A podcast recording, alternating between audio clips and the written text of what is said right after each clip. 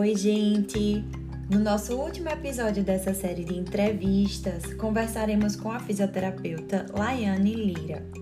Formada em fisioterapia pela Unifavip em 2020 e atualmente é pós-graduanda em fisioterapia nas disfunções do assoalho pélvico e obstetrícia. Laiane, seja bem-vinda ao podcast Descomplicando a Fisioterapia Intensiva. Oi, Nath, oi, pessoal. Obrigada, Nath, pelo convite. Estou bastante feliz por fazer parte aí desse seu projeto. E vamos aí trazer um pouquinho da minha história do conhecimento pessoal. Eu que agradeço, Laiane. É um prazer a gente até fugir um pouquinho do tema de fisioterapia intensiva para trazer um tema também bastante importante para gente que é mulher. Né? Nos dias de hoje é um tema que não é tão abordado e que muitas pessoas desconhecem. Então, eu que agradeço por você ter aceitado o convite. Para iniciar a nossa conversa, eu queria que você abordasse um pouquinho de como foi a sua trajetória na fisioterapia, desde a escolha do curso até a sua formação e também a atuação nos dias de hoje. Então, é, eu acho que eu escolhi a fisioterapia indiretamente, mas de verdade quem me escolheu foi ela.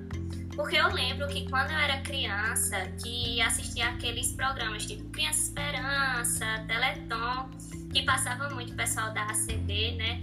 Com, ajudando e apoiando as pessoas que tinham necessidades especiais. Eu via aquilo e queria fazer parte daquilo. Eu só não sabia como e qual era o caminho para che chegar. Então aí se passou.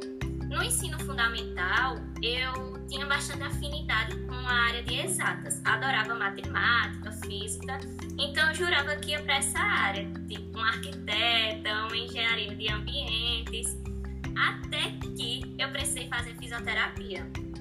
Eu sentia muitas dores nos joelhos e na lombar.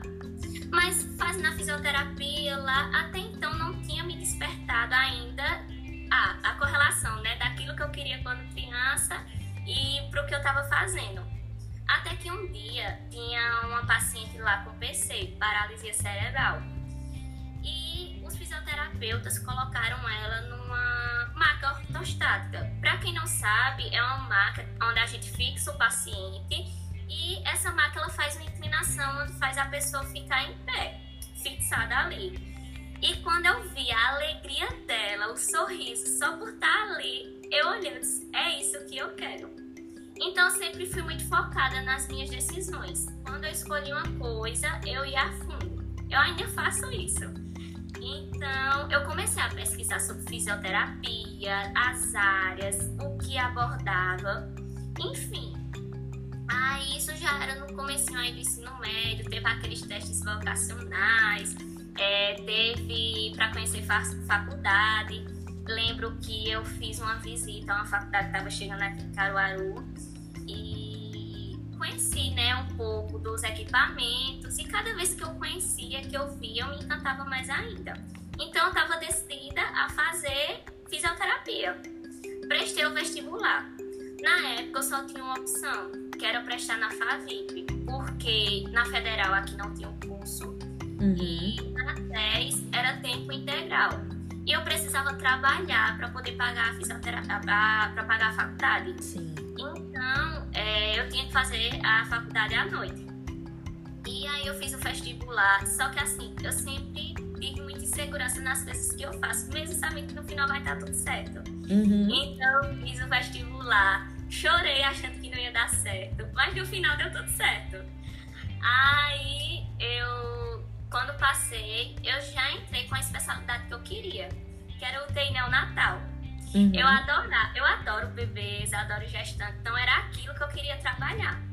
E durante a, a, o trajeto né, da graduação, as professoras me diziam que era uma área difícil, que você tinha que ser forte. Era, de, assim, realmente difícil, por você estar trabalhando com aquela vidinha ali, poderia dar certo, poderia não dar. Mas como eu sempre fui muito focada, era aquilo que eu queria. Então foi parte da graduação, o tempo todinho só decidida, não me vinha nada, outra coisa a não ser que era isso que eu queria. Até que perto do, do final da graduação, acho que no oitavo período, eu tive aula com Amanda Alcântara. na área de uroginecologia e obstetrícia. E quando ela ensinou a paixão que ela tinha pela área e o que abrangia, eu me apaixonei. Eu conheci um mundo encantador de saúde da mulher.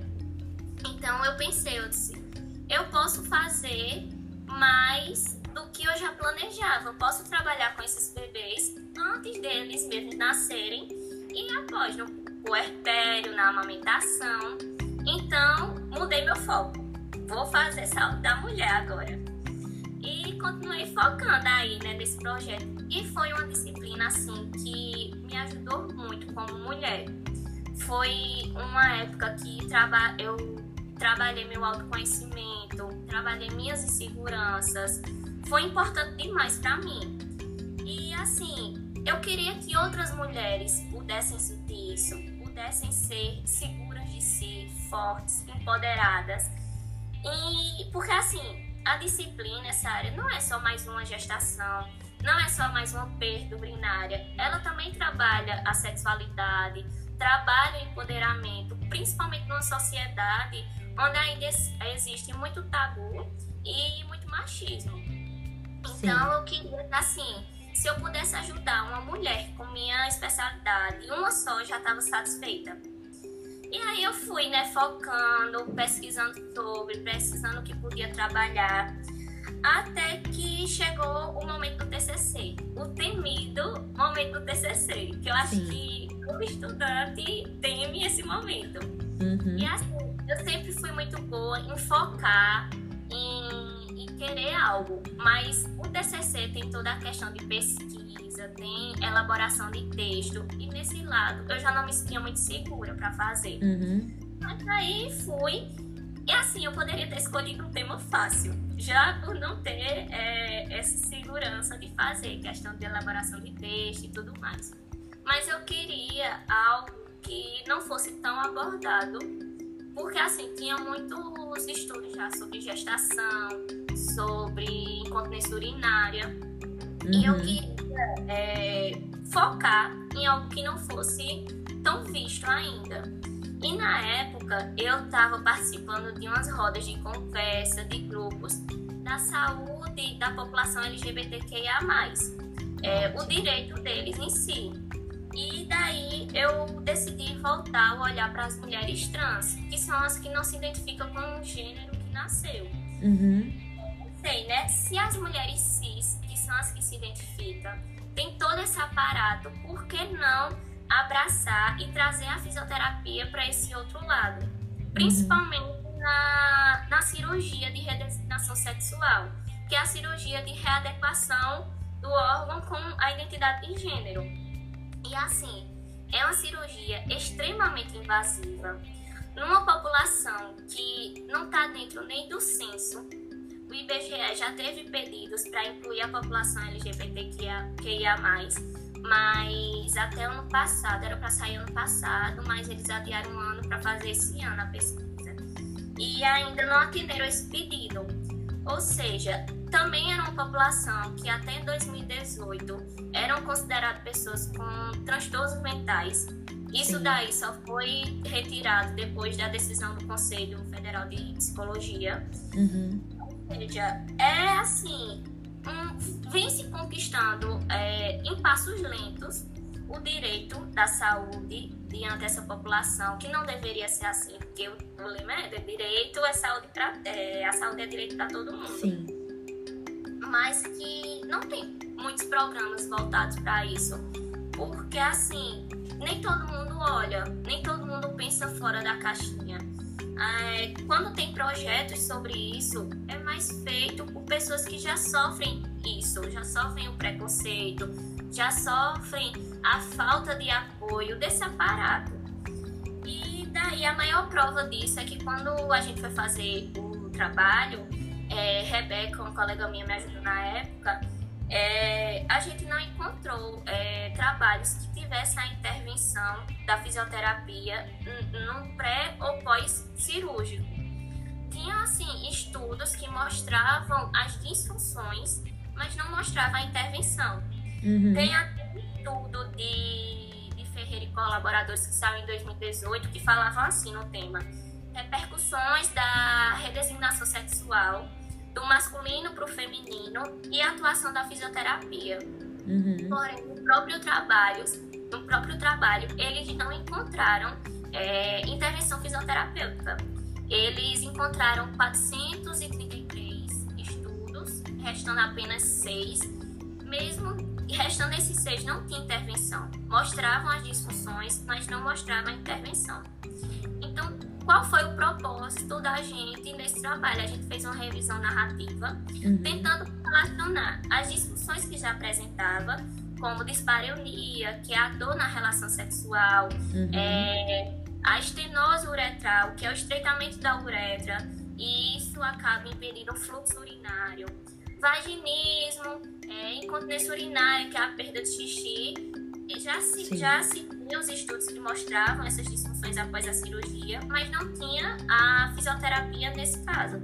Só que existia fisioterapia, estudos em mulheres cis que tinham benefício, que mostravam resultados. Então a gente quis sugerir que se funciona nas mulheres hoje, sim.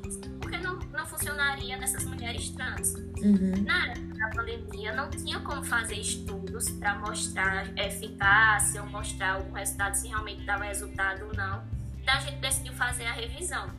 Uhum. E adiantando um pouquinho aí o, o roteiro, eu pretendo fazer isso, sabe? Quando passar esse momento de pandemia, pra uhum. gente tirar dúvida se realmente resolve, se tem resultado ou não, porque é um pensamento, a gente sugere. Porque assim, a gente precisa de uma, de uma sociedade que seja inclusiva em todos os aspectos, em todas as áreas. E eu espero assim que também as pessoas sintam-se inspiradas a pensar fora dessa caixinha, a pensar fora da, da realidade que a gente vive, porque tem muita gente, tem muitas áreas aí que estão com deficiência de estudo, de, de aparato, de, de pensar em ajudar, sabe? Então, chegou a esse momento do TCC, deu certo. E eu acho que eu tô aí me identificando com essa área, sempre de desafios. Eu quero ajudar as mulheres, quero ajudar quem tá com essa dificuldade, porque assim, muita gente não conhece a área muita gente assim para, eita, eu nem sabia que existia fisioterapia para isso. Sabe uhum. que existe fisioterapia para a parte respiratória, para parte motora, né? Aquele problema no joelho, aquele problema na coluna, sabe que tem fisioterapia que existe, que dá resultado. Sim. Mas não para essa área. Então, o, o, incentivo aí é de trazer conhecimento também para essa área. Uhum. Exatamente. Eu fico muito feliz, Laiane, em vê-la, assim, é, ver que você encontrou uma área que engloba também essa parte da maternidade neopediátrica, então foi ótimo para você ter esse encontro não é, com, a, com a, a escolha da atuação. E é, falando um pouquinho sobre essa, essa falta de políticas públicas não é, para a população trans e também é, as crenças limitantes da nossa sociedade que se embasam muito nessa parte da religião é, para condenar essa, essa troca de sexo. É muito complicado hoje em dia, mas a gente precisa falar. E a sua fala é muito importante quando diz respeito a isso. É, e que bom que você tem vontade de continuar o estudo por, pela dúvida, não é? A dúvida ela traz a vontade e a curiosidade da gente pesquisar. E é uma área que precisa muito de evidência e algo bem recente e atual. Então, vai dar muito certo. Torço assim, muito para que você consiga fazer esse vai. projeto. É, e agora, Laiane, eu gostaria que você falasse um pouquinho sobre como foi sua adaptação tendo a, o primeiro emprego após a saída da faculdade durante a pandemia. Ah, acredito que foi um desafio muito grande para você. É, a adaptação já começou aí no final da graduação, né? A gente estava acostumado com um, um, jeito de ir para a faculdade, de ter nossas aulas, e infelizmente veio a pandemia. E o último ano da graduação da gente foi de forma online. A gente teve estágios que, por exemplo, eu entrei com o propósito de fazer o TI neonatal. Eu queria conhecer essa área hospitalar, realmente como funcionava. Assim, não para tirar dúvida, mas quem sabe para um projeto futuro também seguir, unir uma coisa com outra. Uhum. Infelizmente, a gente não teve como, porque os hospitais tinham risco aí, a gente tava na pandemia. Então, infelizmente, essa, essa pandemia já começou em uma adaptação da graduação. Não tenho como dizer é, experiências da área da atuação antes, mas assim, assim que terminei a graduação, todo mundo tem aquele medo, né? Meu Deus do céu, é, será que eu vou demorar muito para encontrar uma oportunidade? Será que, que eu sou capaz? Porque Uhum. assim, a gente estuda, tem a teoria, mas a prática ali é diferente. É você, não tem preceptor, não tem professor ali para lhe orientar.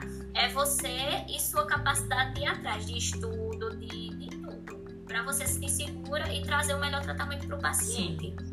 Então, eu entrei aí, estou trabalhando no- na Provida, onde me abraçaram e na área de traumato também, porque assim, como o URO é uma área pouco conhecida, então não tem tanta busca.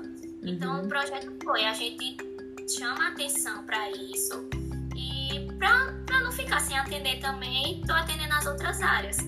Tanto que vai fazer um ano que eu tô lá e eu comecei a atender paciente de uro, acho que uns dois meses atrás. Uhum. E assim, acabou sendo uma frustração, porque eu, meu Deus do céu, será que vai aparecer paciente para me atender? Eu tô fazendo a pós, queria conversar com, com os professores da pós, com as colegas também, e alguns eu já via que já atendia na área, e eu fiquei pensando assim, meu Deus, será que eu escolhi a, a profissão, a especialidade certa? Porque da torta à direita eu tava atendendo já motora, reumato, neuro, mas Uhum. não na área escolhido. Até que chegou alguns pacientes para mim e aí mais uma vez eu tive a certeza, não, é isso que eu quero. E são casos assim que que cada um tem seu desafio.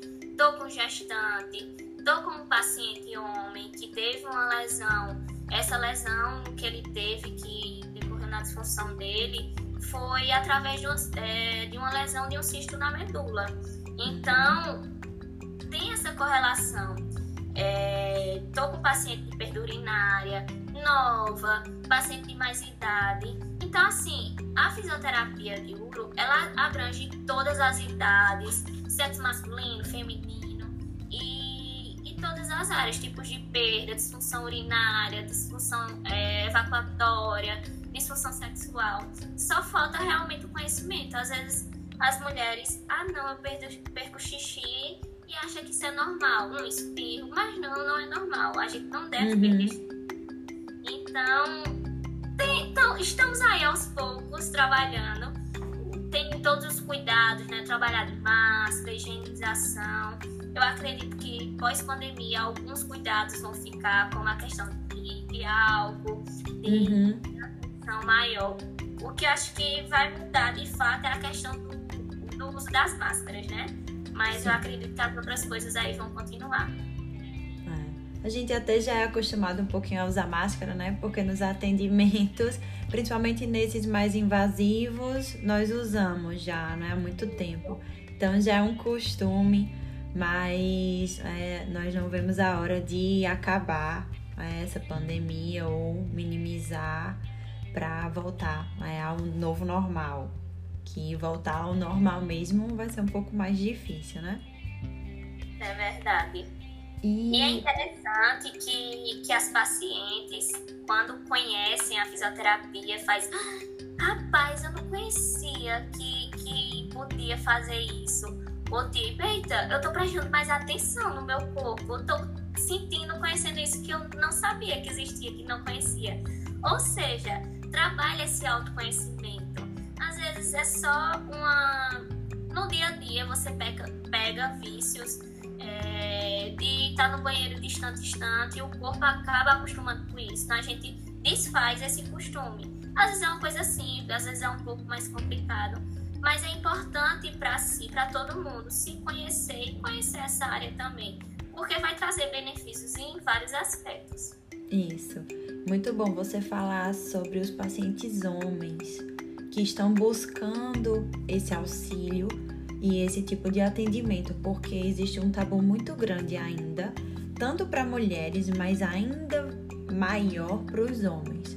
Então é bom falar. Né? A gente tem aqueles pacientes que fazem né, cirurgia de próstata, que podem ficar com alguma é, é, é, é perda urinária e aquelas pacientes também que não conhecem o corpo, então sofrem até na relação sexual, né? O prazer é um tabu muito grande, né? O prazer sexual, então a gente precisa falar sobre isso como mulher e também né, tentar ajudar aquelas mulheres que estão com essa dificuldade.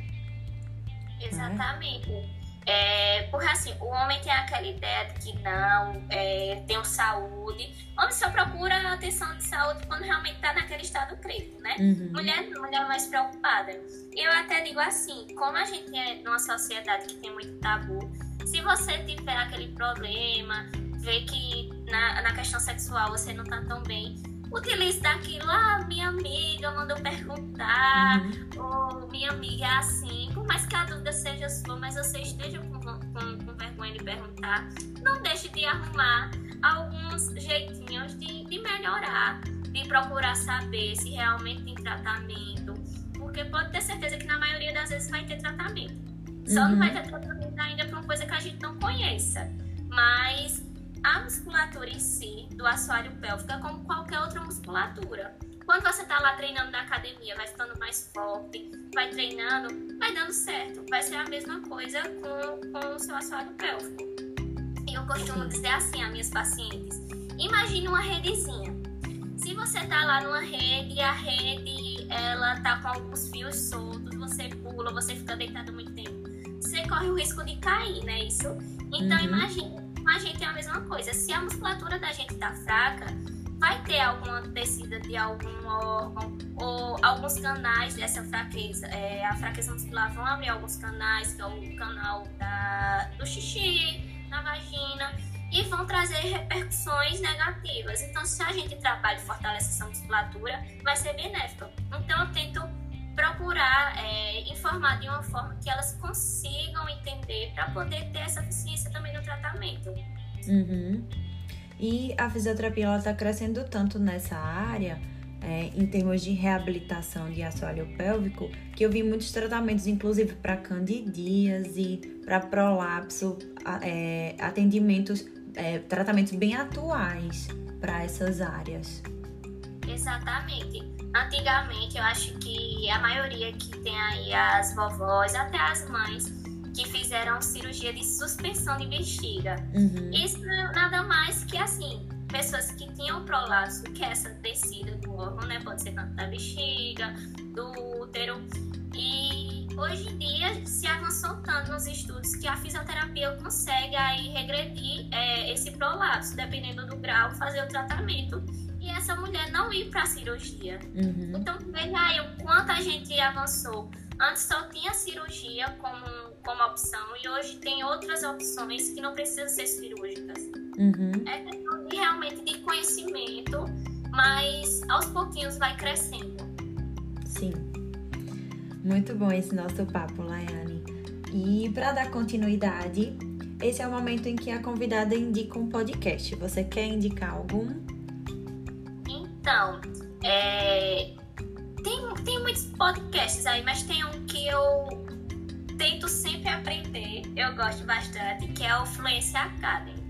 Ele é um podcast de idiomas. Nele você vai poder aprender inglês, espanhol, acho que tem alemão, francês também. Você coloca lá e vai aparecer as opções. E é um podcast que ele é bem fácil e didático de você aprender. Então eu gosto bastante dele. Ótimo. Uma ótima dica. E agora, para finalizar esse nosso encontro, eu queria que você divulgasse quais são os seus projetos e planos futuros e também falasse um pouquinho das suas redes sociais. Então, Nath, é, um dos projetos é esse do estudo né, sobre a fisioterapia na área de redesignação sexual das mulheres trans. Quero botar para frente depois que essa pandemia nos dê um sossego, uhum. mas também eu quero fazer com que assim as mulheres elas tenham essa segurança de atendimento em qualquer área, tanto hospitalar quanto ambulatorial. E que mostrar também que quanto antes você iniciar a fisioterapia, melhor vai ser para você. Uhum. Então aí tem também uma série de, de posts que eu coloquei lá no Instagram. Quem quiser seguir é arroba Lira que falam dessa atuação da fisioterapia pélvica em casos neurológicos, do ciclo menstrual, é, da gestação, da incontinência, pós e é, pré e pós-operatório. Então, aí, para quem não conhece, lá tem algumas situações que, que esclarecem, porque muitas vezes, por exemplo, no caso neurológico, não precisa só da fisioterapia neurológica, você movimentar ali o braço, fortalecer tem essa comunicação do nosso corpo com o nosso cérebro. Então, acaba que por vezes o paciente ele fica incontinente, então precisa trabalhar essa área também, entendeu? Uhum. Então aí o projeto está, está encaminhando para esse lado. Isso. E que você atenda mais e mais pacientes dessa área, né? Para provar que você fez a escolha certa na, na atuação fisioterapêutica se Deus quiser, vai dar tudo certo. Amém. É, então, Laiane, muito obrigada por estar aqui hoje. É, Para quem não sabe, Laiane foi minha aluna. É, aí nesses tempos de pandemia. Não é puxando saco. Obrigada, obrigada. É muito bom ver uma aluna que se formou e que hoje é uma colega de trabalho, de profissão. E eu fico muito feliz em ver os alunos tendo sucesso depois né, que terminam a faculdade e vão para o campo mesmo de atuação. Muito bom, fico muito feliz e de ter proporcionado também, né, ter feito parte, na verdade, ter proporcionado um pouco de conhecimento, de inspiração para que vocês né, sigam juntos agora fora da faculdade também. Eu mais uma vez agradeço o convite. É importante demais, principalmente nesse assunto que é pouco conhecido, você aí dá a oportunidade para eu falar, é, de as pessoas conhecerem um pouco mais. É, acho sensacional a sua ideia de descomplicar a, a fisioterapia respiratória. A gente sabe, na faculdade, quando a gente paga a cadeira, não é uma, uma, uma cadeira fácil, você tem que se estudar, tem que estar ali realmente é, interessado. E para quem entra nessa área também não é, não é fácil, principalmente agora nessa época de pandemia, né? Onde uhum. houve muitas perdas e acredito que muitos profissionais, é, como não, não tinha ainda vivido, é, assim, tido esse momento, é, acredito que muitos tiveram esses momentos de tristeza e, assim, foram profissionais essenciais para essa época de Covid todos estão de parabéns. Eu espero que abençoe aí todo mundo, que, que continue dando certo. Amém. E a gente não poderia ter finalizado essa série de episódios em formato de entrevista de uma forma melhor. Estou é, é, muito feliz de você ter trazido todos esses assuntos relacionados ao meio feminino, também falando de políticas públicas. Eu fico muito orgulhosa né, de ter tido um aluno assim, você sempre é participativa e, e sempre interessada. Eu lembro que nós tivemos ainda algumas aulas presenciais antes da pandemia e que né, o tempo durante as aulas remotas também foram muito proveitosos, né, por você ser uma aluna que estava ali sempre interagindo. Então, eu só desejo muito sucesso nessa sua jornada, né, que você tenha cada vez mais pacientes dessa área para que você seja feliz nessa atuação. Muito obrigada, Nath. Por nada. Gente, então é isso. Até semana que vem. Tchau, Laiane. Tchau, pessoal. Beijo grande. Tchau. Até mais.